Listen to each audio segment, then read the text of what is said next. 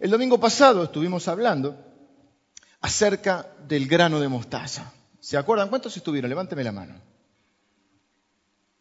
Ven que es difícil seguir una serie así.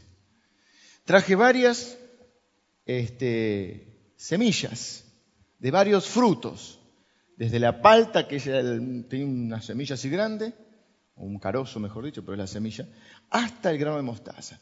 Y estuvimos enseñando que usted no necesita poca fe, que con poca fe le va a alcanzar para poco, que usted necesita mucha fe. Y que seguramente, como a mí, nos han enseñado mal o hemos aprendido mal, que con poquita fe basta. Si vos tenés una fe chiquitita como el grano de mostaza, vos vas a mover montañas. Y entonces dice, con ese poquito alcanza. Sin embargo, vimos que usted no necesita poca fe, no le alcanza, usted necesita mucha fe. Cuando los discípulos quisieron liberar a un hombre que estaba endemoniado, no pudieron y le preguntaron a Jesús, ¿por qué no pudimos? Porque tuviste poca fe, le dijo, por vuestra poca fe. O sea que con poca fe se hace poco. Dice, si ustedes tienen mucha fe, nada os sería imposible. Entonces, ¿cómo es lo del grano de mostaza? Bueno, lo explicamos, yo estoy resumiendo para que usted más o menos me siga la idea. Yo traje varias, traje de durazno, de ciruela, de uva, de palta, todos frutos diferentes tamaños. La de mostaza casi imperceptible no se podía ver. Tenía un frasquito y, que me habían regalado, se me cayó, no la pude encontrar, me dieron otro. Pero yo les enseñé que la fe del grano de mostaza no es poca fe, es mucha fe. Porque de algo tan chiquitito se transforma en la hortaliza más grande y aún se hace árbol. Y cuando es árbol, tiene unas ramas tan fuertes y tan frondosas que las aves del cielo hacen nido en sus ramas. Eso no es poca fe, eso es mucha fe. Dice, tengan la fe, dijo Jesús, por vuestra poca fe, porque os digo que si tuviera fe como un grano de mostaza, no del tamaño de un grano de mostaza, como un grano de mostaza, ustedes podrían decirle a este monte, quítate y pásate allá, y nada os sería imposible. Pero la fe no es chiquita la de grano de mostaza, el grano de mostaza se tiene fe, tanta fe que se ve con, con un fruto grande como la palta así, y dice, yo también puedo ser árbol. Voy a, pasar etapas. Primero voy a ser hortaliza. Voy a llegar a ser la más grande de las hortalizas y después se transforma en árbol. Y cuando es árbol, anidan en sus ramas las bendiciones del cielo. Pero usted no necesita poca fe, usted necesita mucha fe. Nos han dicho esto, de que con poquita, si tuvieras poquita fe, y claro, entonces la gente vive, este, porque la Biblia dice que el alimento de la fe es la palabra de Dios. Y si usted no alimenta su fe y yo no alimento mi fe, entonces ¿qué pasa? Tengo poquita fe, estoy desnutrido en la fe. Entonces cuando vienen las situaciones difíciles, el día malo, no puedo resistir. Y sigo creyendo el cuento, total, si con poquita fe me alcanza. Que con esa poquita fe que tengo voy a poder ver las victorias de Dios en mi vida. Si tuvieran la fe que tiene el grano de mostaza, nada les sería imposible. Una fe que los hace ir desde la semilla más insignificante, la más pequeña, dice la Biblia, de todas las semillas, pero que llega a ser un árbol. Y vos te podés sentir pequeñito cuando te pasan las cosas. Y ves al otro que tiene un montón de cosas y, y este es un, fruto, este es un, un, carozo de durazno. Este es un, este es una palta, pero yo soy un granito mostaza. O puedo decir, yo también puedo ser árbol. Yo también voy a llegar a ser un árbol grande y en mis ramas van a anidar las bendiciones de Dios. ¿Está bien? Bueno, como tres que lo creen, gloria a Dios. Entonces, tengan ustedes, dijo Jesús, si ustedes pudieran tener esa fe, de ver lo que llevan adentro, de ver el potencial que tienen, que aunque hoy se vean semillas, un día van a llegar a ser árboles ustedes, para ustedes no habría nada imposible. No hay aquí, en este lugar, no hay nadie, o no hay alguien, no hay nadie que si tiene fe no pueda llegar a lograr y a superar los desafíos de Dios, alcanzar las promesas de Dios. No hay nadie que se limite, eh, salvo que se limite a sí mismo. No hay nadie que esté limitado de antemano por Dios para alcanzar eso que llevas adentro. Y hoy quiero seguir hablando de la fe porque la segunda pregunta que nos podríamos hacer es cómo hago crecer mi fe, cómo alimento mi fe, cómo hago que esa fe este, se vaya desarrollando, cómo la ejercito. Busque conmigo Marcos, creo que es. A ver si es Marcos 4. ¿Marcos 4 te dije? ¿Sí? Marcos 4. 24. Va a aparecer ahí en pantalla.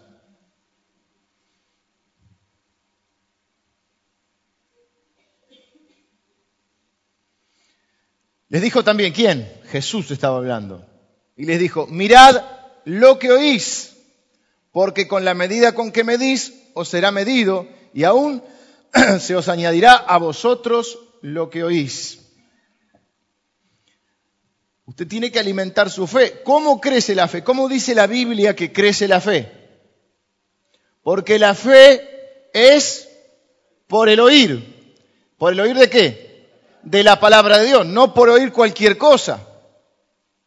Entonces lo primero que tengo que estar atento es ver, como dice Jesús, mirad lo que oís, porque según lo que vos oigas, lo que recibas, lo que creas, lo que percibas, es cómo vas a medir las cosas, es cómo vas a evaluar las cosas.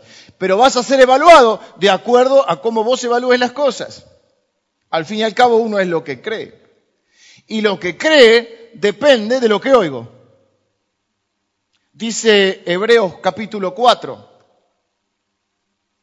No se me acuerdo qué versículo, pero ahí está. 4.2.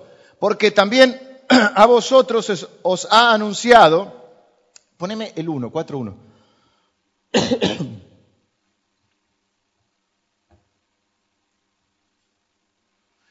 Temamos pues, no sea que permaneciendo aún la promesa de entrar en su reposo, alguno de vosotros parezca no haberlo alcanzado. 4.2. Porque también a nosotros se nos ha anunciado la buena nueva, el Evangelio, la palabra de Dios. Como a ellos, ¿de qué están hablando? Está hablando de los israelitas, de los hebreos. Pero no les aprovechó el oír la palabra por no ir acompañada de fe en los que la oyeron. ¿Qué dice el 3? A ver. Listo, acá está callado. Dice, todos estuvieron bajo la nube, todos cruzaron el mar rojo, todos vieron las plagas, pero la mayoría de ellos, de muchos de ellos, dice la Biblia, no se agradó Dios y quedaron en el desierto. De casi dos millones de personas que salieron en el Éxodo, entraron los menores creo que de 12 años. ¿De cuánto? Menores de 20, joven argentino. Y, este, y Josué y Caleb, que eran los más grandes. El resto no entró. ¿Por qué? Por esto mismo, porque no le creyeron a Dios. No les aprovechó la palabra porque no la oyeron con fe. Pero ¿qué ocurre? Ocurre que tal vez que uno, mire cuando los chiquitos, dice uno, uno dice los chiquitos son influenciables. Mi hijo siempre es el bueno, el problema son las compañías, siempre la culpa es de los demás, ¿no? ¿Por qué? Porque es muy influenciable, por lo que, fíjense, en un grupo la gente habla con una misma, con un mismo código. Los chicos tienen sus códigos, los más grandes tienen sus códigos, cada uno tiene sus códigos para ver. Cuando alguien pertenece a un grupo, habla como ellos. A veces hasta se visten parecidos. Nosotros creemos que estamos libres de toda la influencia, pero no es así. Entonces usted por ahí escucha la palabra de Dios el día domingo. La pregunta es, ¿qué escucha toda la semana?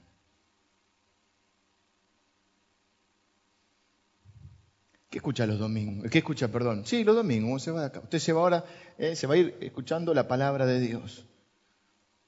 Va a comer hoy al mediodía. ¿Qué va a escuchar? Porque así como hay, usted puede escuchar la voz de Dios, usted puede escuchar otras voces que van en contra de lo que recibe, en contra de la palabra de Dios. Yo no digo que neguemos la realidad. Pero como hemos enseñado, la realidad, no es solo lo que se ve. Hay una realidad más grande que la que se ve. Es la realidad completa, es el cuadro completo y en esa realidad está lo que no se ve. Dice la Biblia, no mirando nosotros las cosas que se ven, porque las que se ven son temporales, sino las que no se ven, porque las que no se ven son eternas. Yo voy a contar una historia, pero siguen de pijama aparte. Samuel capítulo 17. Primera de Samuel. una de las historias más conocidas es la historia de David y Goliat, pero no vamos a detenernos tanto en contar este, eh, algunos detalles que usted sepa, porque el tiempo apremia, luego tenemos el segundo servicio, pero quiero que usted vea cómo usted puede escuchar la voz de Dios, puede escuchar la palabra de Dios, o cómo usted puede escuchar otras cosas que se levantan contra la palabra de Dios, que intentan desautorizar la palabra de Dios, intentan quitarle esa fe que tiene que crecer. Dice la, la Biblia que era el tiempo de los reyes, el rey era Saúl, había pasado el tiempo de la conquista, el tiempo de, de, la salida de, de, Egipto, de Moisés, de Josué, y estaban en el tiempo de, del rey Saúl. Y David comienza a entrar en escena. Entonces dice la Biblia que peleaban contra los filisteos. Muchos de ustedes han escuchado de Goliat, un hombre que medía como tres metros, y en el capítulo 17, el versículo 4 y 5, te describe algunas cosas. Dice, por ejemplo, que el chaleco que usaba, ¿eh? la cota esa, la malla esa que tenía, pesaba alrededor de 57 kilos. Esta semana, no sé si lo vieron, en esas cosas que hacen este, en la tele, que estaba el tan de los Guinness, estaba el hombre más alto del mundo y el hombre más pequeño del mundo. ¿Lo vieron? ¿Alguno? Dos metros cuarenta medía. Hizo así con la mano para tocar al chiquitito, que creo que era más grande la mano que el, que el otro que era chiquitito así. Dos metros cuarenta. Se cree que Goliat medía tres metros. Y dice la historia que todos los días, escúcheme bien, porque todos los días, mañana y tarde, durante 40 días, Goliat salía a desafiar al campamento de Israel. Dice que este hombre, que era un gigante, seis codos y un palmo, o sea, tres metros, traía un casco de bronce, lo que sería ese casco, ¿no? Este, bueno, describe toda la, armadura que tenía.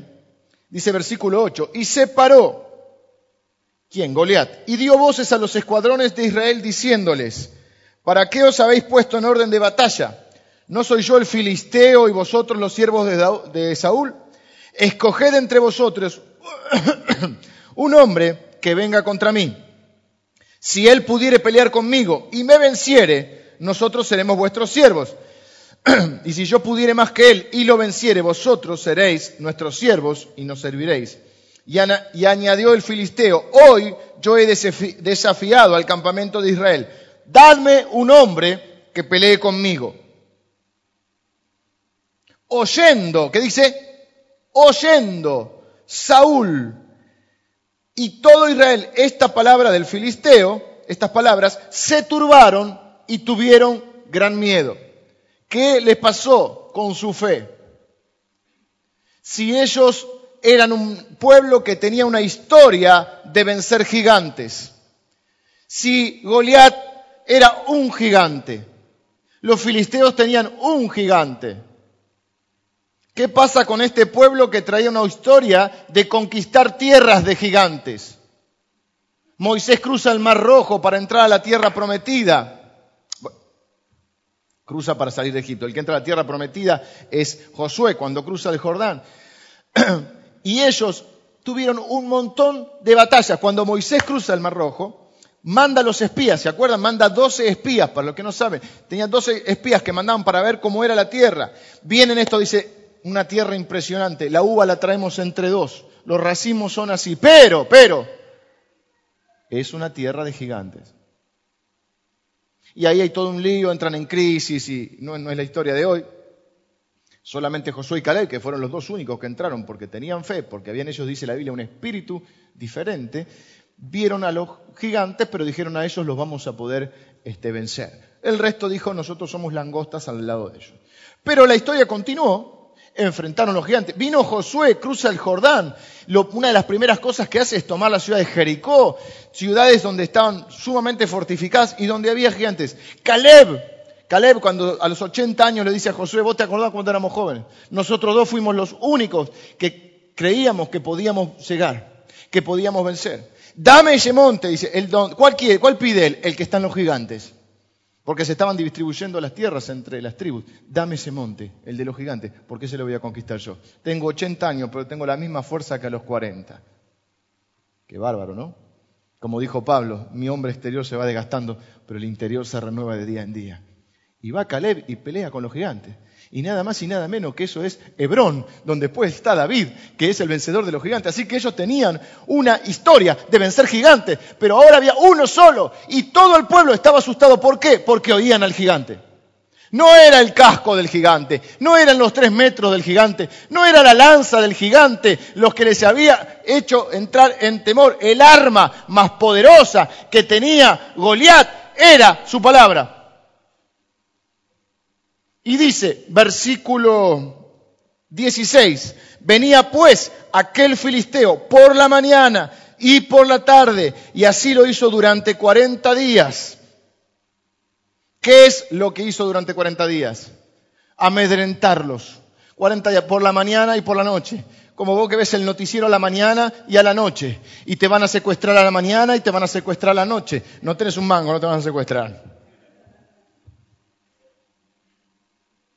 Y me van a robar y el gobierno se va a caer y el dólar se va a disparar y esto y lo otro y mañana, tarde y noche. Tan, tan, tan, tan, la cantinela. Entonces nosotros en un día, en un ratito, en 40 minutos, media hora, hay que contrarrestar toda la basura que oímos en la semana. Pero ya no me pidan que venga los miércoles porque eh, estoy muy ocupado. Escuchando la basura que me hace amedrentar, que me turba y me da miedo. Mirad lo que oís. Porque según oigas, vas a evaluar. Entonces vos escuchás el noticiero, te escuchás a los negativos que te vuelven loco, porque eh, eh, eh, yo no sé si somos los argentinos o el ser humano, pero es todo negatividad.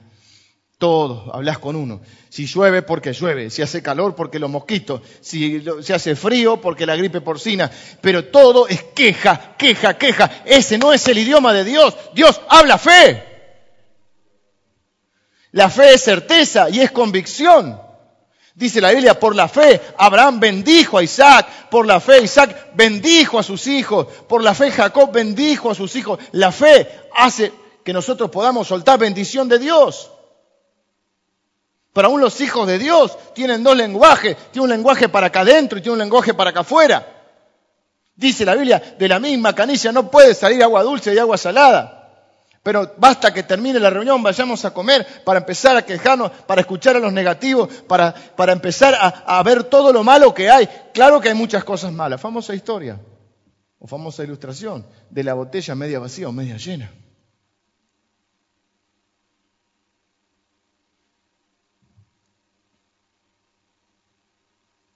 Entra David en escena.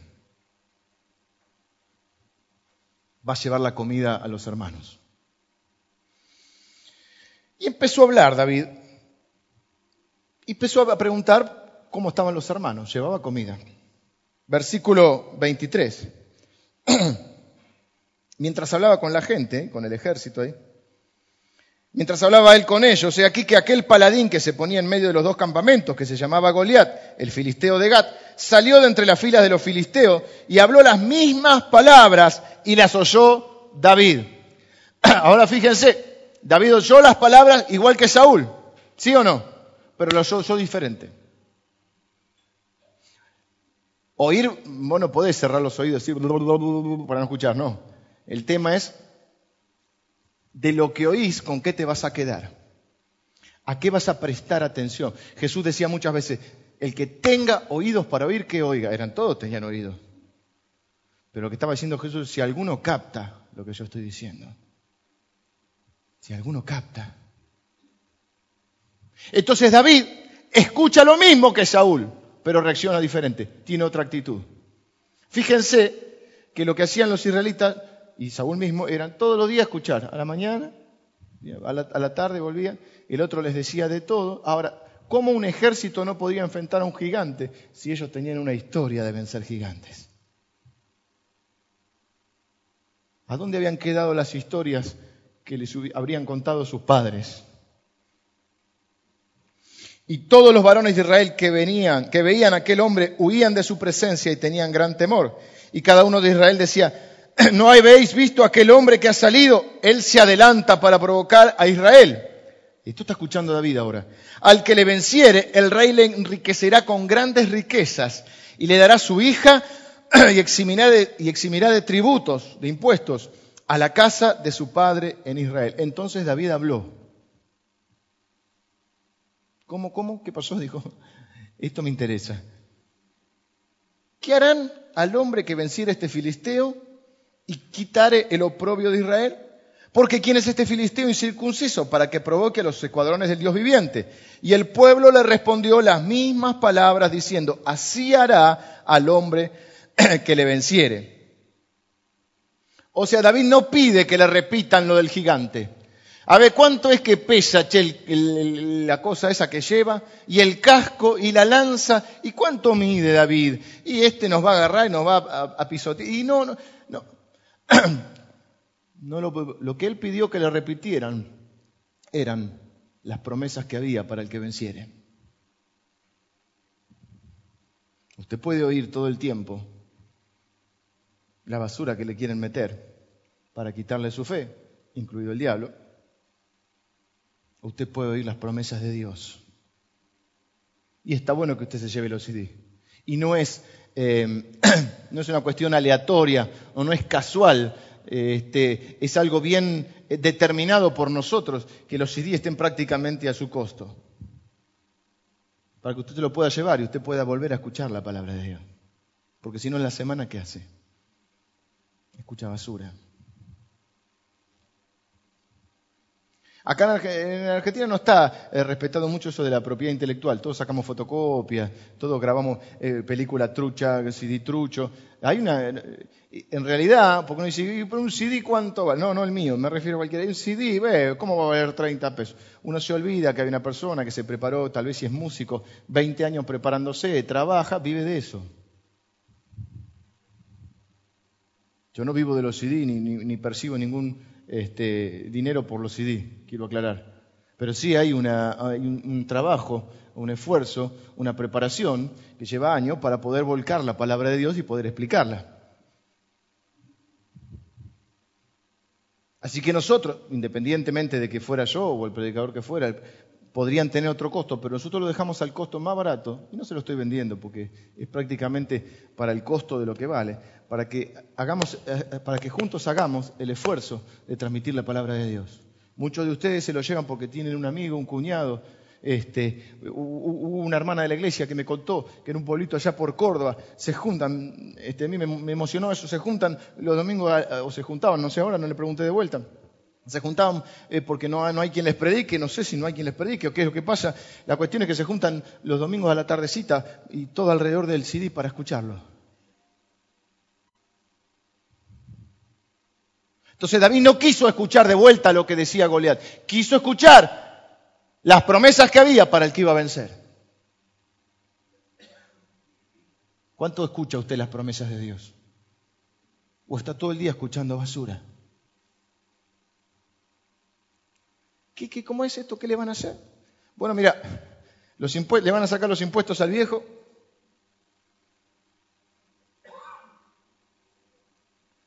Te van a dar parte de la riqueza del rey y la hija. No dice ahí que preguntó, ¿es linda o es macanuda? No preguntó, pero debe haber mirado. Porque David este, se debe haber asegurado. Dejémoslo ahí. Otra voz. Primer voz entonces de Goliat. Segunda voz, el hermano o los hermanos. Ahí menciona a uno de los hermanos. ¿Cómo se llama? Eliab. Oyéndole Eliab su hermano, el hermano mayor, que estaba ahí con esos hombres, se encendió en ira contra David. La gente quiere que vos pienses como ellos. Subite, sentate, callate y agarrate, dice la calcomanía, ¿no? Entonces, claro, el que no piensa como ellos, da bronca. ¿Por qué este está contento? No, no, este tiene que estar triste como nosotros. ¿Por qué este? ¿Quién se cree que es este? ¿De qué se la da? ¿Por qué? Porque piensa diferente, porque por ahí no habla igual que todo, porque no anda lloriqueando, no se anda quejando todo el día. ¿Quién se cree que es? Eso fue lo que le dijo el hermano. Se encendió en ira. Porque el que está en la mediocridad quiere que vos estés ahí. Porque si no, si vos te le vas, se resalta su mediocridad. Entonces, y este tenía la mediocridad de ser parte del ejército y no querer ir. Como ninguno. ¿Para qué has descendido acá y a quién has dejado aquellas pocas ovejas en el desierto? Yo conozco tu soberbia, mira lo que dice, y la malicia de tu corazón, que para ver la batalla has venido. Primero que no las había dejado las ovejas, sino que el Padre lo había enviado, con alimento para ellos. Ingrato. David respondió, ¿qué he hecho yo ahora? ¿No es esto menos hablar? ¿Qué batalla estoy viendo? Si esto es puro chamullo. Chamullo del hebreo. ¿De qué estamos hablando? Y apartándose de él, hacia, de él otros, preguntaba de igual manera. Y le dio el pueblo la misma respuesta de antes. ¿Qué hacía David? Las promesas para el que venza. Repítanmelo, dice. ¿Qué hay para el que venza? Y entonces uno le decía, la riqueza, la, eh, hija y los impuestos. Y la riqueza. ¿Qué hay por otro ¿Qué hay para La riqueza, la hija. Así uno tiene que hacer con las promesas de Dios. Pero algunos ni conocen las palabras de Dios, no conocen las promesas de Dios, están desarmados.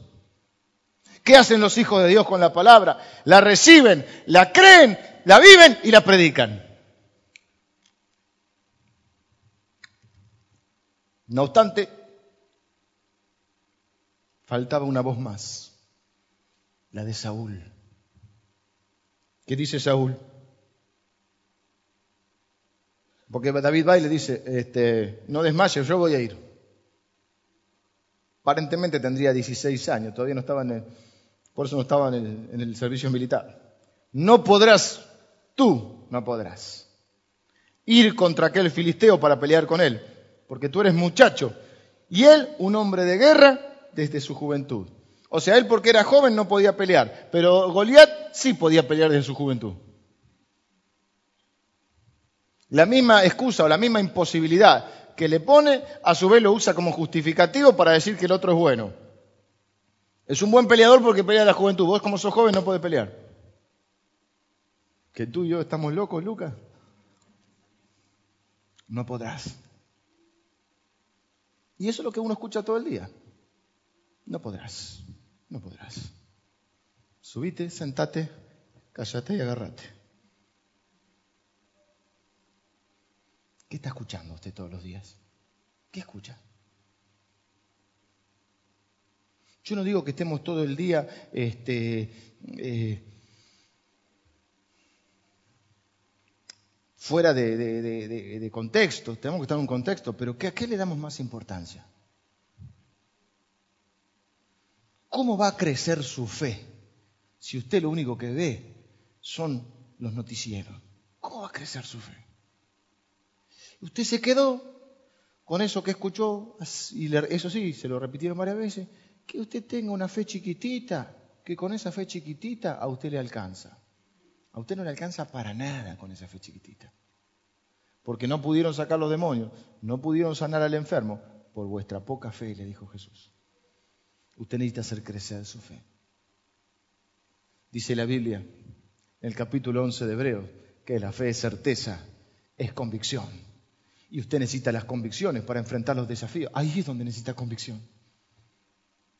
Ahí necesita convicción de que lo que dice Dios es verdad, que Dios es fiel, que Él cumple su palabra, que todas las promesas de Dios son sí, son amén en Cristo Jesús. Que caerán a tu, a tu lado mil y a tu, a tu diestra diez mil y a ti no te pasará.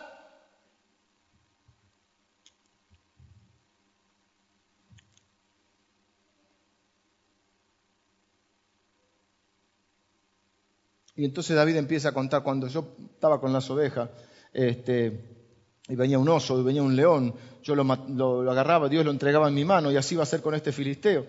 Él seguía proclamando la palabra de Dios.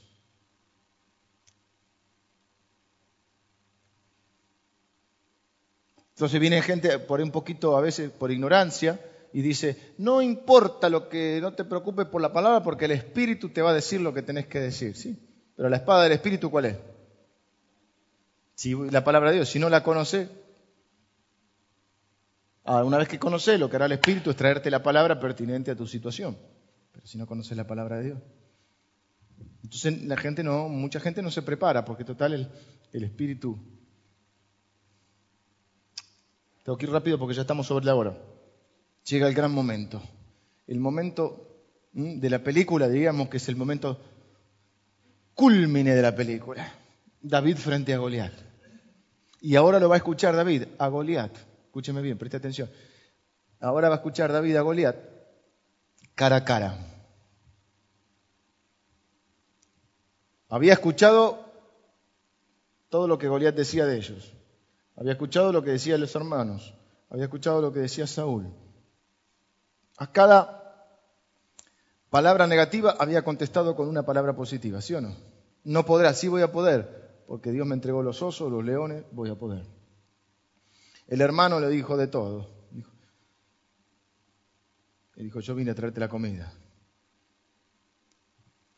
A Goliat escuchó. Y él dijo, está bien, pero lo escuchó una sola vez. Después dijo, ¿qué hay para el que venciere? Eso lo repitieron por lo menos tres veces. Y llega cara a cara, y cuando el filisteo lo vio a David, le tuvo en poco, como la semilla de mostaza, ¿viste? La palta miró la semilla de mostaza y la tuvo en poco. Porque era muchacho y rubio y de hermoso parecer. Y le dijo el filisteo a David, ¿soy yo perro? Tú lo has dicho, Goliat. Para que vengas a mí con palos. Y maldijo a David por sus dioses. Dijo luego el filisteo a David, ven a mí y daré tu carne a las aves del cielo y a las bestias del campo. Préstenme atención. Entonces dijo David al filisteo, tú vienes a mí con espada y lanza y jabalina, mas yo vengo a ti en el nombre de Jehová de los ejércitos, el Dios de los escuadrones de Israel, a quien tú has provocado. Jehová te entregará hoy en mi mano y yo te venceré y te cortaré la cabeza. Mira cómo redobla la apuesta. Y daré hoy los cuerpos de los filisteos a las aves del cielo y a las bestias de la tierra, y toda la tierra sabrá que hay Dios en Israel. Miren cómo redobla la apuesta. Cuando vos escuchás mm, cosas negativas, vos tenés que redoblar la apuesta eh, Goliat dice, yo voy a dar tu cuerpo a las aves del cielo y a las bestias. David dice, yo voy a dar el tuyo y el de todos los filisteos.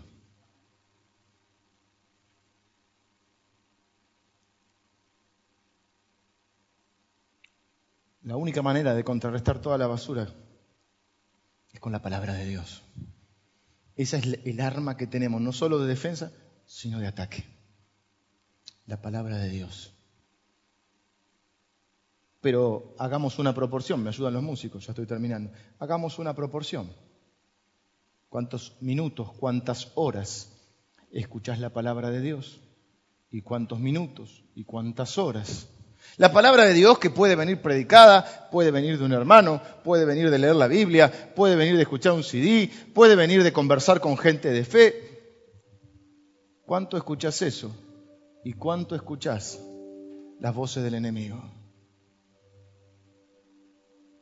De Goliat, de Eliab, de Saúl.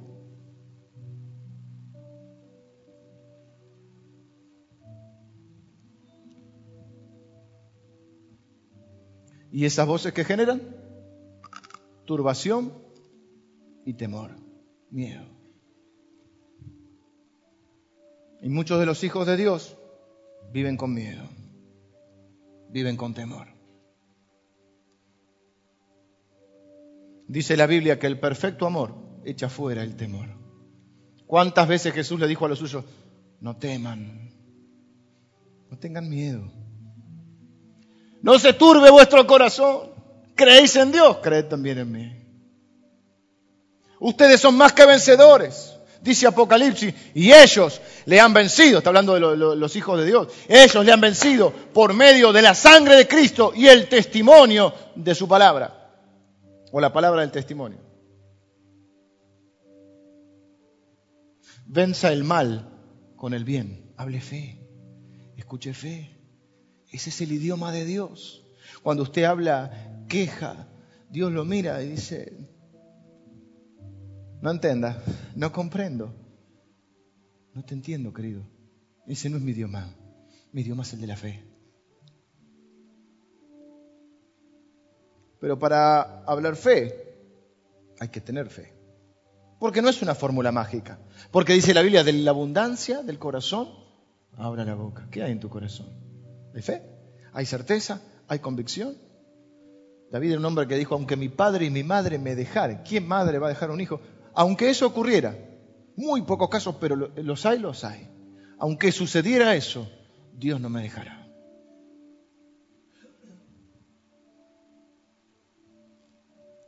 ¿Qué es lo que usted cree? ¿Qué es lo que usted oye? ¿Las voces de quién oye? ¿Qué es lo que usted habla? ¿Qué es lo que usted vive? Nosotros necesitamos oír con fe, palabra de fe, hablar fe.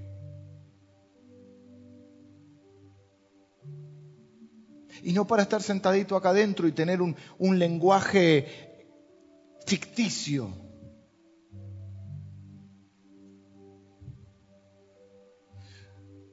En este caso no conviene ser bilingüe.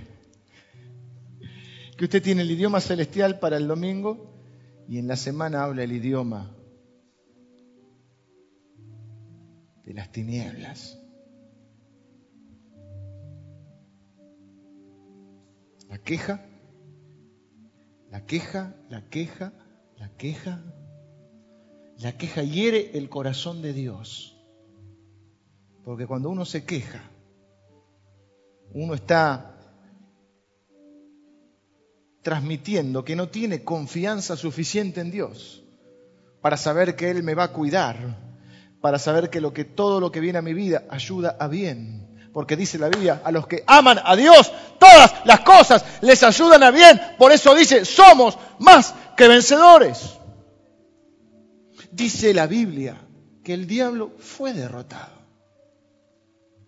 Y él lo sabe. Él conoce su final. Él conoce la Biblia mejor que nosotros. Cada vez que lo tentó a Jesús, lo tentó con la palabra.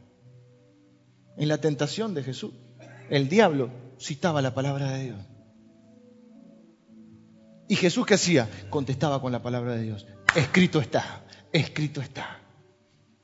Cuando usted escucha las voces del enemigo, usted tiene que contestar con la palabra de Dios.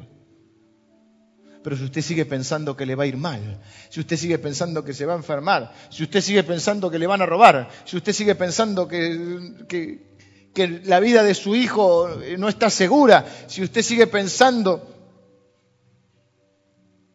esa basura que está escuchando todo el día, usted no va a poder vivir por la fe. Y no va a poder enfrentar y salir airoso de los desafíos que la vida le presente. Jesús dijo, en el mundo tendréis aflicción, pero confiad, yo he vencido al mundo. Usted elige si mañana, tarde y noche, durante 40 días, escucha las voces del enemigo, las voces que se alzan contra la fe, o usted escucha la voz de Dios, que viene de maneras diversas, pero que le va a traer fe a su corazón. Usted necesita una gran fe, no una poca fe, una gran fe. Y esa fe viene por el oír de la palabra de Dios. Cierre sus ojos, tengo que terminar.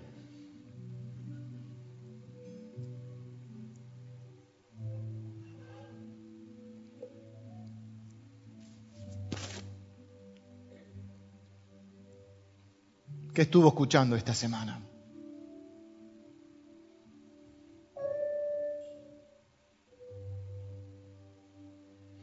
Que esa dificultad económica lo va a llevar a la ruina. ¿Qué estuvo escuchando esta semana?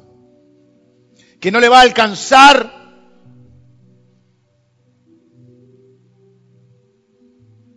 el dinero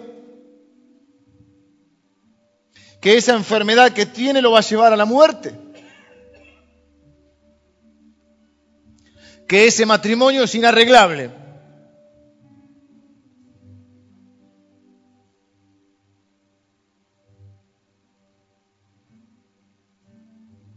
Que sus hijos nunca más volverán al Señor.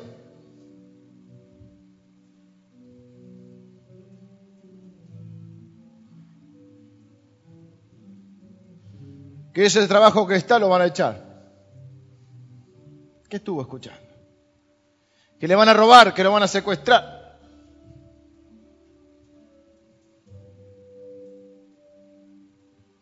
La inseguridad, la inseguridad, la inseguridad, la inseguridad, la inseguridad, la inseguridad.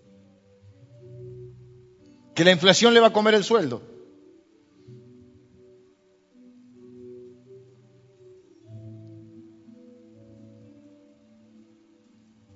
contrarreste toda esa basura con la palabra de Dios.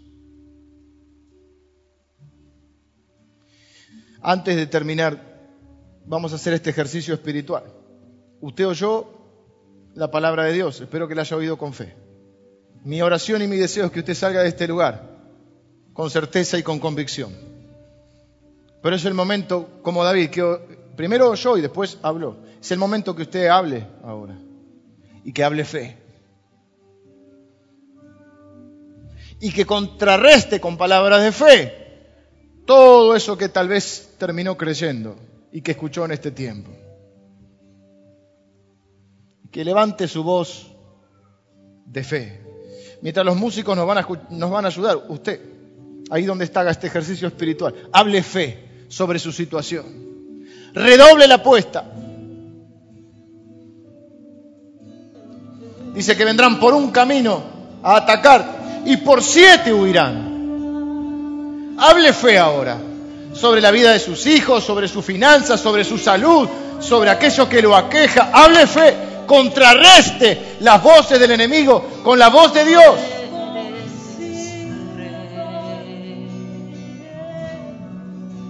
Haga ese ejercicio espiritual. Por esa fe vivimos. Porque no solo de pan, dijo, dice la Biblia, no solo de pan vive el hombre, sino de toda palabra que sale de la boca de Dios. Que su boca salga palabra de Dios.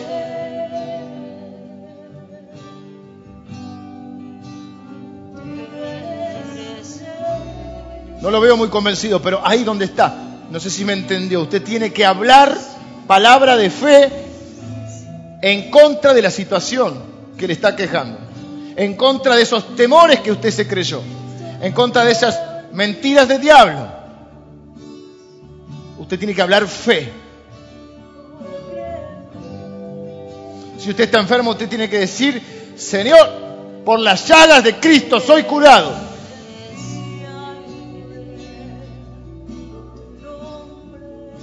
Me esperan tiempos de prosperidad porque el alma generosa va a ser prosperada.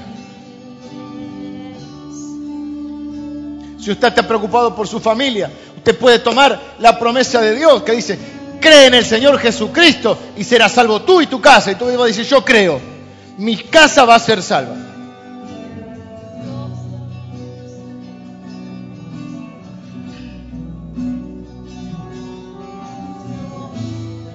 Si usted está en un tiempo de dificultades, Usted puede decir, Dios es mi amparo y mi fortaleza, mi pronto auxilio en la tribulación.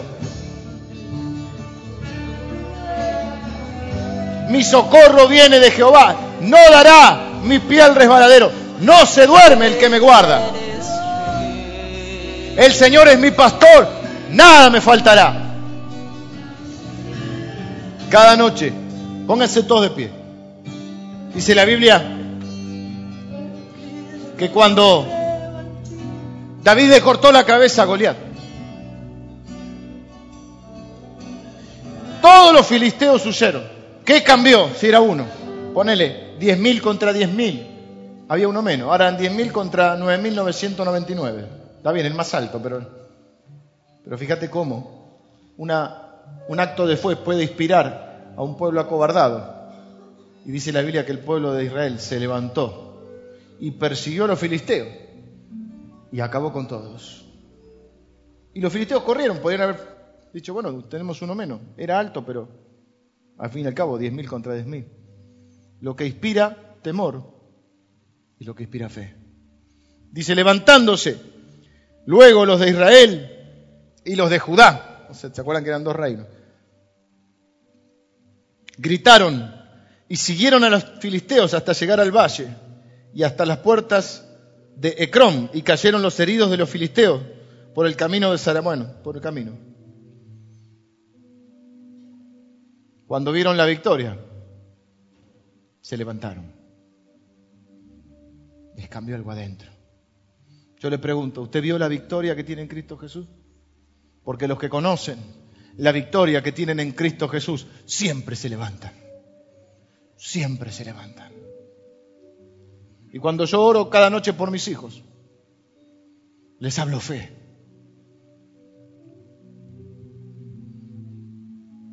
Y hablo salud. Y les hablo prosperidad. Te va a ir bien, hijo. Te va a ir bien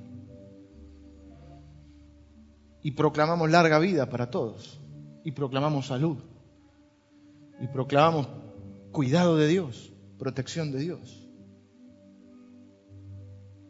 Y nos vamos a dormir en paz, porque sabemos en quién hemos creído. ¿Lo sabe usted?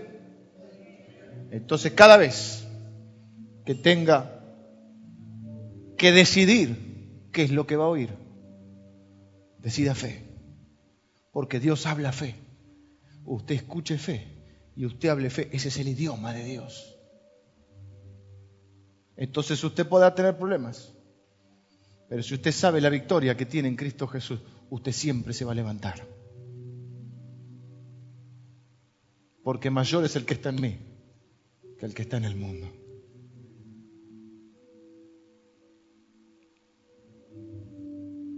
¿Habló fe hoy?